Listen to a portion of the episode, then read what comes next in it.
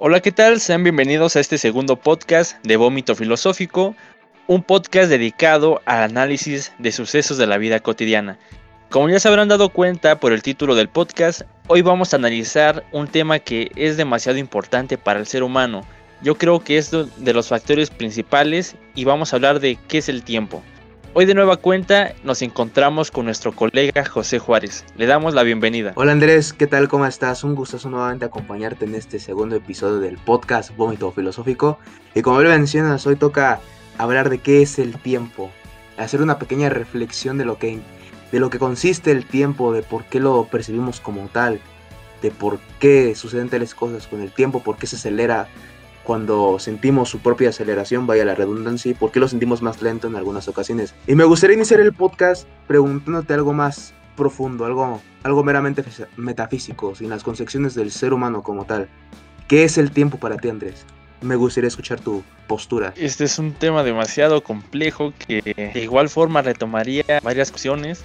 De hecho, pues, desde mi punto de vista sería como un traspasar, un trascender, más allá de pues del espacio, sería como algo en el cual pues de cierta forma va cambiando. El tiempo pues lo vería como pues un factor principal para el ser humano. Es que todo se basa en ello. Todos, todos los cambios, todas las transformaciones pues acontecen a partir de aquí. Es que considero que esto es de cierta forma como un trascender algo que es fundamental para cualquier ser vivo o cualquier cosa para poder ver los cambios en ello. Si nos damos cuenta, pues obviamente pues es una concepción social eso de medir pues tal vez los segundos, los tiempos, los minutos, pero más allá de eso, pues podríamos considerarlo como algo que permite ver pues de cierta forma una evolución de algo. En este caso, pues el ser humano pues siempre le ha dado ese, ese factor principal. Siempre ha sido como algo pues egocéntrico con ello. Es algo que siempre le quiere dar una mayor importancia. No sé tú qué, qué concepción le das a esto del tiempo. Como tú mencionas es un tema extremadamente complejo. Mira, como tú mencionas, el propio ser humano en su egocentrismo trata de entender algo que no entiende el propio tiempo no se puede entender. Por eso lo medimos de alguna forma con las horas, con los segundos y con los minutos. Pero yo defino el tiempo o lo concibo como el acontecer de las cosas los pequeños fragmentos de historia que nos deja. Eso es el tiempo para mí. Sin embargo, eh, simplemente estoy hablando de mi subjetividad, pero en realidad no podemos llegar a una concepción más profunda de lo que es el tiempo porque precisamente no lo entendemos como tal. Sin embargo, podemos interpretar, o personalmente yo puedo interpretar que el tiempo es, el, es lo que le da orden a las cosas, a los acontecimientos. Bien lo dice Byung-Chul Han, un filósofo que recomiendo mucho a la audiencia y recomiendo mucho que se inicien por El aroma del tiempo, su un libro maravilloso, de por eso estamos haciendo este episodio. Y una cita muy particular dice, la vida gana tiempo y espacio, duración y amplitud cuando recupera la capacidad contemplativa. Y aquí es, con esta frase, doy paso a la siguiente cuestión que nosotros siga en este podcast. ¿No te ha pasado, mi querido amigo, que a veces los días se van muy rápido? Las horas pasan extremadamente deprisa y prácticamente cuando me te das cuenta pasaron de ser las 7 de la mañana a ser las 9 de la noche. No sé si te ha pasado y si te ha pasado, dime en qué contextos te pasa más y en qué situaciones. Claro que sí. Este factor creo que tiene que ver en la implicación de lo que nos gusta y de lo que no nos gusta, porque yo he notado el aspecto de que se me pasa el tiempo demasiado rápido cuando estoy realizando una actividad de la cual se me hace realmente placentera y hasta me puedo involucrar en ella y pues realmente no tengo esta concepción del tiempo como que dices pues cuándo va a terminar entonces aquí yo la implicación que tengo tiene que ver más con si una cierta acción se te hace placentera o no y eso ya podría, pues de cierta forma, cambiar tu percepción pues esto del tiempo. Tal vez cuando yo podría disfrutar el tiempo, pero aquí podría sentir lo que, que pasa lento, pero al mismo tiempo lo siento placentero. Entonces aquí entraríamos en estas cuestiones, porque sería, hay algunas actividades que pueden pasar demasiado lenta, pero las disfrutas pueden haber otras actividades que pueden pasar de igual forma lentas, pero se te hacen demasiado pesadas y mortificantes. Y el otro caso en el que puedo decir que se te pasan demasiado rápido el tiempo, pero a la vez placentero. Entonces aquí entrarían como estas categorías. Tal vez yo pienso así. Por supuesto es como lo mencionas, Andrés. Yo creo que cuando disfrutamos las cosas es cuando se nos va el tiempo volando y es cuando perdemos prácticamente la noción del tiempo. También, y ya es más a lo que atosigo más mi preocupación, es que hay cosas que hacemos ya tan automáticamente, por ejemplo, cuando podíamos ir a la facultad, pues me levantaba, me cambiaba, vámonos en transporte público, son dos horas ahí, digamos, perdidas, que podrían haber sido mejor invertidas en otra cosa, pero bueno, al tiempo, al final, de la, al final del tiempo es tiempo perdido, o sea, vaya, véngase la redundancia.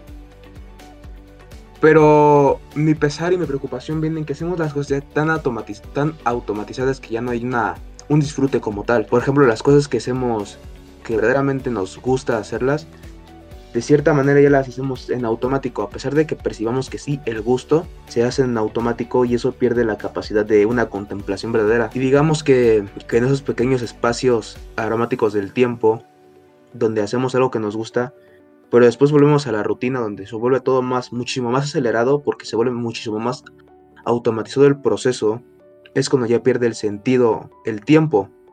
Porque yo creo que el tiempo adquiere un sentido cuando hay un significado trascendente. Como tú mencionas, cuando, por ejemplo, a mí me gusta mucho escribir, a mí el tiempo normalmente se me pasa rápido, pero tiene un sentido el por qué el tiempo se me está pasando rápido. Sin embargo, cuando voy en la combi, algo, pues me voy de viaje, voy a la facultad, un ejemplo cercano, el tiempo también se me va rápido, pero ahí no tiene ningún sentido el desperdicio de tiempo. Entonces viene mi, mi preocupación de por qué el tiempo pasa demasiado rápido. Y esto nos lleva a otra concepción mucho más profunda de ¿qué se podría hacer para no perder el, sentido del tiempo? No sé qué, postura me podría dar aquí, alguna postura personal de cómo podríamos quedarnos con el sentido del tiempo y no sentirlo tan fugaz, tan efímero. No sé si me doy a entender. Fíjate que esto que mencionas, pues últimamente ha surgido algo llamado mindfulness, que es eso de concentrarse en una actividad y poder disfrutarla. Yo prácticamente me he adentrado un poco, no quiere decir que ya soy experto en esto, pero hay algunas actividades que te permiten concentrarte en estas actividades y disfrutarlas y saborearlas y poder decir qué, qué pleno me siento en este momento, pero si realmente se necesita una práctica en ello, no quiere decir que estar un día diciendo voy a meditar, ya estoy en este trance de, de sentir realmente lo que estoy disfrutando, no, sino que se necesita una práctica como todo. Yo creo que esta sería una de las actividades que permitiría a, pues, al ser humano pues poder vivir pues tal vez en un momento de su día pues pues un disfrute pero obviamente pues cabe la posibilidad de que no todas las personas pues puedan sentir de esta forma placer yo creo que tenía que ver tiene que ver también con con esas actividades que le hacen pues disfrutar tal vez a algunos les guste esta parte del arte poder pintar, a algunos les, les guste más el deporte, pero yo creo que tiene que ver más con buscar algo que realmente les haga disfrutar el tiempo. Porque mira, fíjate, puede haber estas dos perspectivas, por ejemplo, de aquellas personas que salen a trabajar, me he dado cuenta que cuando vamos en el metro, pues hay muchas personas que tienen esa cara de angustia, como si no quisieran estar en ese lugar. Y es porque realmente ese tiempo que están utilizando podrían estarlo eh, tal vez utilizando con, con, su familia, pasando tiempo de calidad o pasear tal vez con su pareja en un, en un parque, no sé.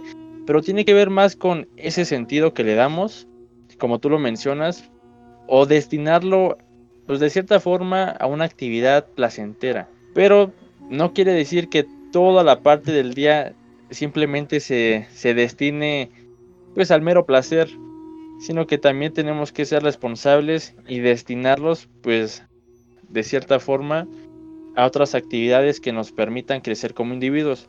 Algunas veces pues estas actividades no son tan agradables, pero a largo plazo pues tienen grandes beneficios. Exactamente, es como lo mencionas. Yo creo que, y qué bueno que sacas a colación lo de, lo de la meditación y lo del mindfulness. No se lo pronuncié bien. Y es que algo que he aprendido mucho del libro que te menciono, que es El aroma del tiempo, de Byung-Chul Han, ahí si la audiencia lo quiere, lo quiere revisar. Y es que cito textualmente al autor que dice, el trabajo cobra sentido a partir de la contemplación, el día comienza con rezos y con ellos acaba, le dan ritmo al tiempo. Con eso que podemos interpretar. Mi interpretación propia de esta pequeña cita es que simplemente hay que detenernos un poco más, no hacer las cosas un poco tan rápidas. Yo creo que aquí es donde entra la meditación, porque la meditación es una práctica que nos ayuda a calmar la mente, a poderla silenciar y concentrarnos, por ejemplo, hay una meditación que es de atención plena, si no mal recuerdo el nombre, que es simplemente concentrarse en la respiración. Por ejemplo, yo ayer la, la practicaba, ayer fue la primera vez después de mucho tiempo que la, que la volví a retomar, y verdaderamente el tiempo se me fue fugaz, pero pude contemplar todo, o sea, por, por primera vez, después de mucho tiempo me pude reconectar con, con mi entorno. Pude, como menciona Visual Han, pude acceder a la contemplación del mismo tiempo, pude sentir el ritmo de, del mismo pasar de los, del tiempo. Entonces, la meditación, como tú mencionas, puede ser una gran práctica porque nos ayuda a calmar la mente. Por ejemplo, yo me he dado cuenta de que el día puede transcurrir muy rápido simplemente porque nos pasamos procesando mucha información. Por ejemplo, ahorita yo puedo estar hablando contigo, pero eh, a nivel un poco más profundo puedo estar pensando qué voy a comer, qué voy a hacer el rato, ya lavé la ropa, o sea, como que nos pasamos mucho tiempo en nuestra cabeza y eso, nos y eso no nos permite contemplar el tiempo, no nos permite acceder a la contemplación del tiempo, porque estamos muy encerrados en nuestra mente de preocupaciones de algo que vamos a hacer en el futuro. O sea, que no, no se ve ningún sentido, ningún propósito preocuparme ahorita en esta plática contigo de qué voy a comer en una hora si no todavía, no estoy ahí, no estoy en el acto. Entonces, algo que también nos menciona este pequeño material es el arte de demorarte. Hacer las cosas un poco más lento para poder contemplarlas en su totalidad y con ello acceder a una especie de goce. Por ejemplo, ahorita estoy, aquí en el podcast contigo, estoy hablando contigo sobre el tiempo y veramente yo no tengo ninguna urgencia de, de apurarme ni nada, es un espacio que me reservé precisamente para esto. Digamos que me demoré para poder compartir contigo este tiempo.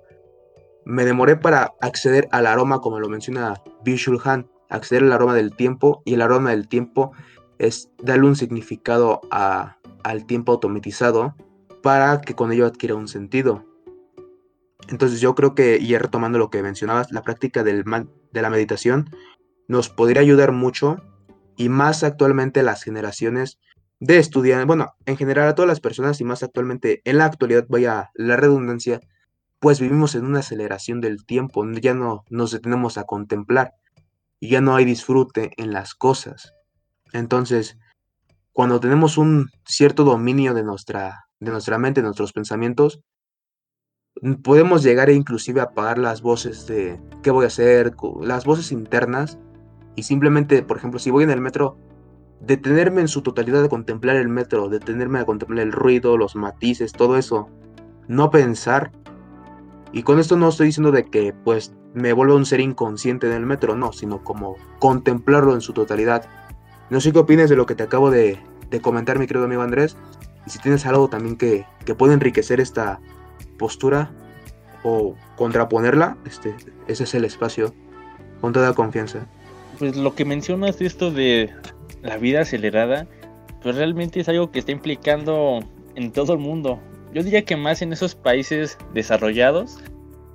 Es que realmente podemos notarlo tal vez hasta en las universidades. Mira, fíjate que nosotros cuando estamos aprendiendo un tema que está en nuestro plan de estudios, nosotros estamos aprendiendo temas, pero que ya en la vida laboral pues ya surgieron otros, otras nuevas necesidades. Entonces cuando salimos al mercado pues de cierta manera los conocimientos que ya adquirimos se vuelven pues de alguna manera obsoletos.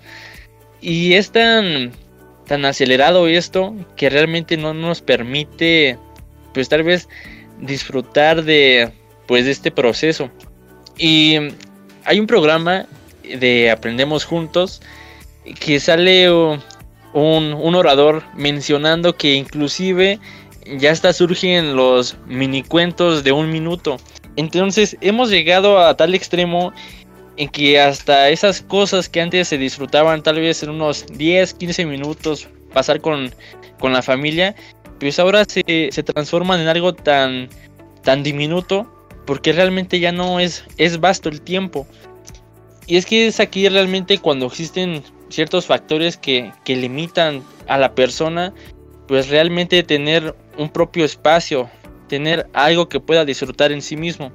Esta última parte de, de destinar pues un tiempo a sí mismo, pues lo considero importante.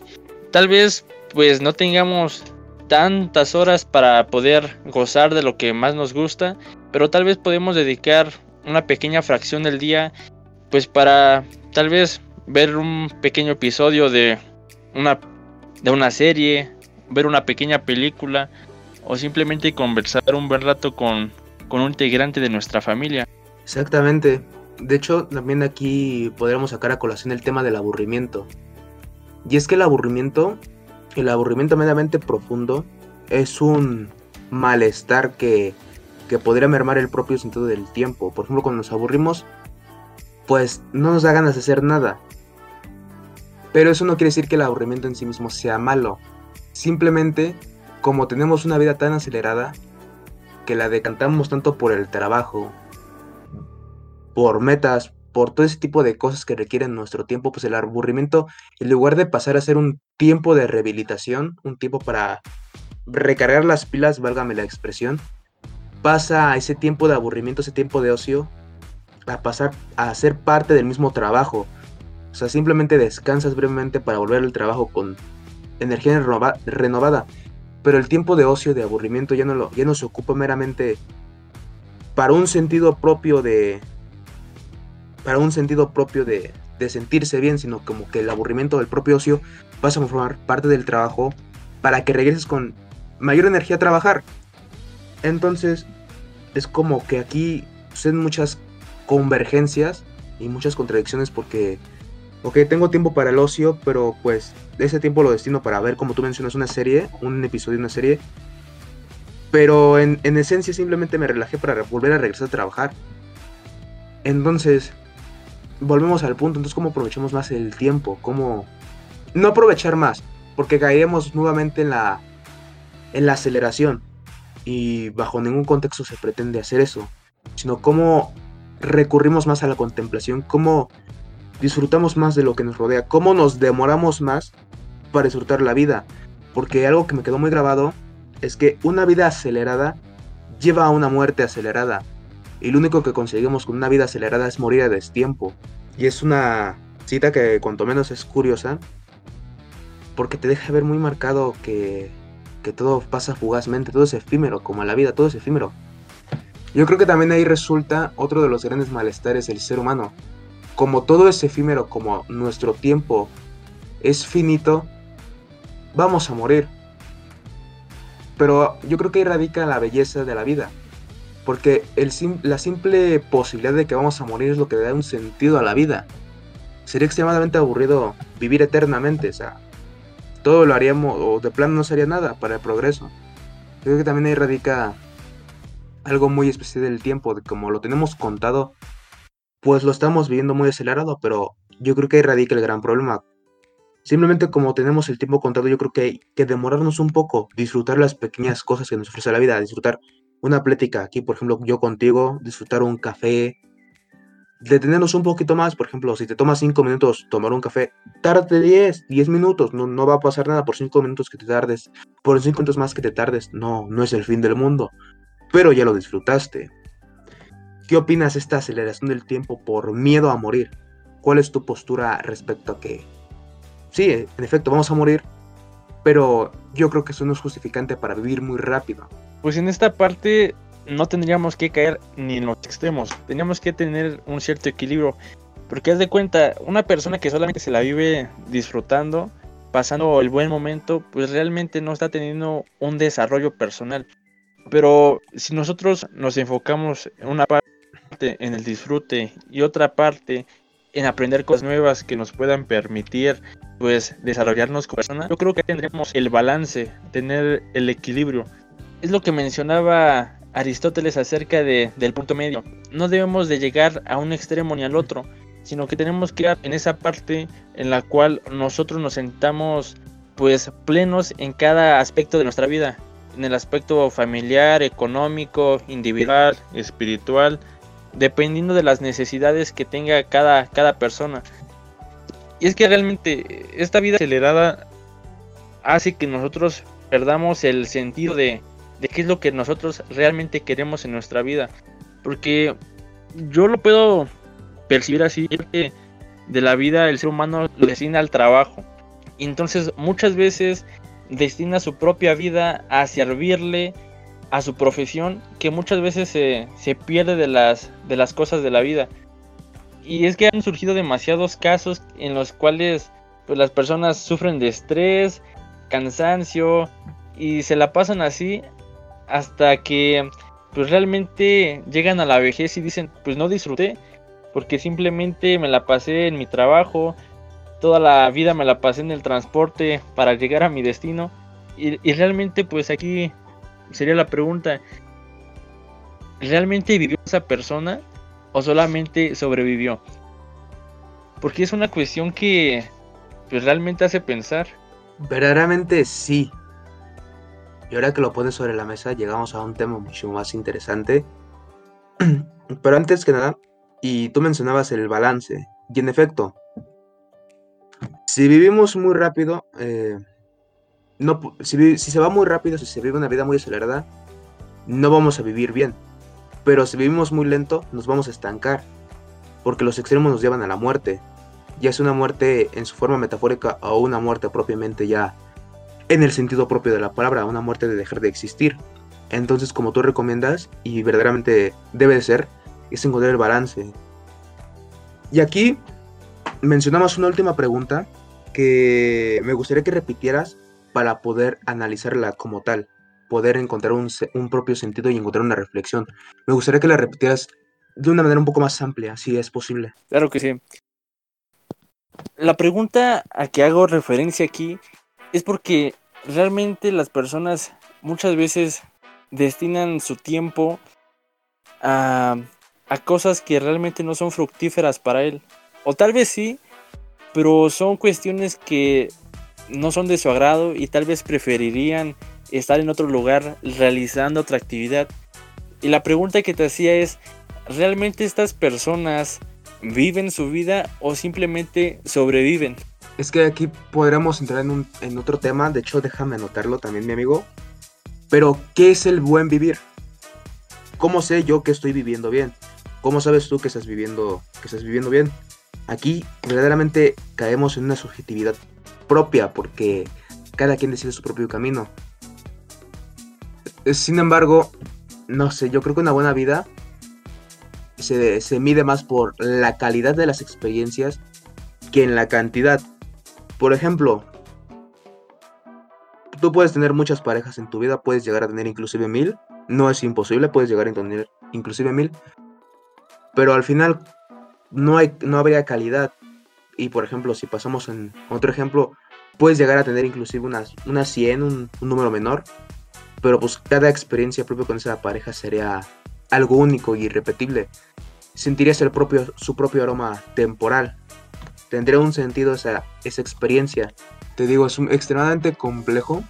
Nos daría tema para otro podcast. Sin embargo, yo creo que una buena vida no, no sé definirla.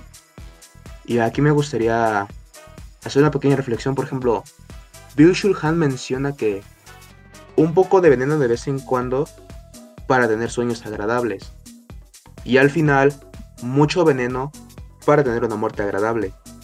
Se puede interpretar de muchas maneras, tal el caso como el episodio pasado, un poco de, del amor, propiamente es un veneno cuando ya se fuerza, pero al final los de sueños agradables. Una borrachera con los amigos, un poco de ayahuasca si se quiere llegar a un poco más, un plano más este, lúcido, pero entramos en un tema no un, callejón sin salida, pero es un tema que nos haría para otra plática de qué es el buen vivir y qué es qué sería una muerte. Sin embargo, yo creo que una muerte triste y atroz sería no sería irse con muchos arrepentimientos, ¿sabes? No, haber aprovechado el tiempo que teníamos en este planeta. yo no sé si tú crees en un, en, un cielo, en un infierno, o en alguna otra concepción de las religiones. Yo personalmente yo creo que ya no hay nada, se acabó, game over. Yo creo en un Dios, sí, pero ya no hay nada. Entonces, si el creador te dio el milagro de la vida, el milagro del tiempo de tu vida, pues simplemente hay que aprovecharlo como creamos conveniente. Yo creo que no hay camino bueno ni malo, simplemente hay caminos.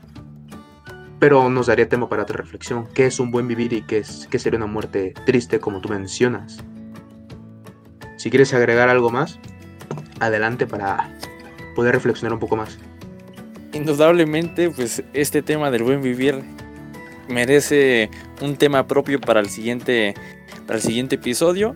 Yo creo que ese lo debemos abordar detalladamente, como lo hicimos con este tema. Pero eh, haciendo esta hermenéutica de la frase que mencionaste, de un poco de veneno para poder vivir, pues es fundamental, porque es como te mencionaba, si tú solamente lo destinas al ocio, pues realmente pues no tienes como tal las herramientas para poder vivir en una vida adulta. O ya de plano si eres una persona que vivió con estas necesidades resueltas, pues tal vez puedas gozar simplemente de esta vida. Pero no creo que tengas esa esa calidad de vida. Es que también lo, lo he visto en muchas personas que tienen cantidades de dinero sumamente vastas y hemos escuchado estos casos que se sumergen al mundo de las drogas, pues porque no están satisfechos consigo mismos. Pero también vemos ese lado extremo en el que hay personas que viven tal vez en, pobreza, pero tal vez disfrutan de ciertas actividades. Pero también hay excepciones, pueden haber ambos casos en el que muchas personas pueden tener dinero y pueden ser felices como también personas que están en esta situación de pobreza y pueden ser infelices. Obviamente hay excepciones, pero creo que sí es fundamental tener en claro qué, actividades son las que nos para poder para poder tal vez tener un disfrute en nuestro día a día. Y seguir avanzando mismamente en nuestra propia vida, como tú mencionas el balance ni ir tan rápido, pero tampoco estancarnos en simplemente en hacer nada, sino ir a nuestro propio tiempo, a nuestro propio, a nuestro propio aroma. Y yo siento que en este podcast abordamos muchas concepciones del tiempo, evidentemente se nos escaparon algunas, pero siento que llegamos a un entendimiento mucho más profundo y cuanto menos arrojamos preguntas a los oyentes. Porque no sé si compartas mi propósito, pero yo quiero que las personas se cuestionen. Digan, por lo menos con este episodio digan, joder, chance no estoy aprovechando mi tiempo o no lo estoy disfrutando bien, entonces no estoy sintiendo el aroma del tiempo, entonces, cuanto menos ya hicimos nuestro pequeño aporte. Y no sé, si quieres ya aportar algo más a modo conclusivo de este, de este episodio, adelante mi amigo. Pues en modo de conclusión, diríamos que el tiempo es algo relativamente subjetivo, ya lo diría nuestro estimado Albert Einstein. Y realmente es algo que tenemos que darle un sentido propio y que nadie más nos los puede pues, de alguna manera fijar en nuestro sentido de vivir. Y nosotros tenemos que darle ese propósito, hacer que de, de verdad ese tiempo sea valioso para nosotros y no que simplemente se nos escape de las manos. Y también tener en mente que el tiempo es algo para progresar y para transformarnos a nosotros mismos. Exactamente, como mencionas, muy bonitas frases para cerrar el episodio. Yo me despido con simplemente la frase que cité anteriormente, un poco de veneno de vez en cuando para tener sueños agradables y al final mucho veneno para tener una muerte agradable. Yo con esa frase cierro y sin más por el momento doy paso al cierre del podcast, simplemente agradeciéndoles a los oyentes por haber llegado hasta el final, por apoyarnos en este proyecto que iniciamos con muchísima ilusión y esperamos encontrarlos en un siguiente episodio del podcast Vómito Filosófico. Por mi parte sería todo. Andrés, si quieres dar tu despedida final, eh, adelante. Muchas gracias por seguirnos en este nuevo episodio y los esperamos ah, para el siguiente podcast.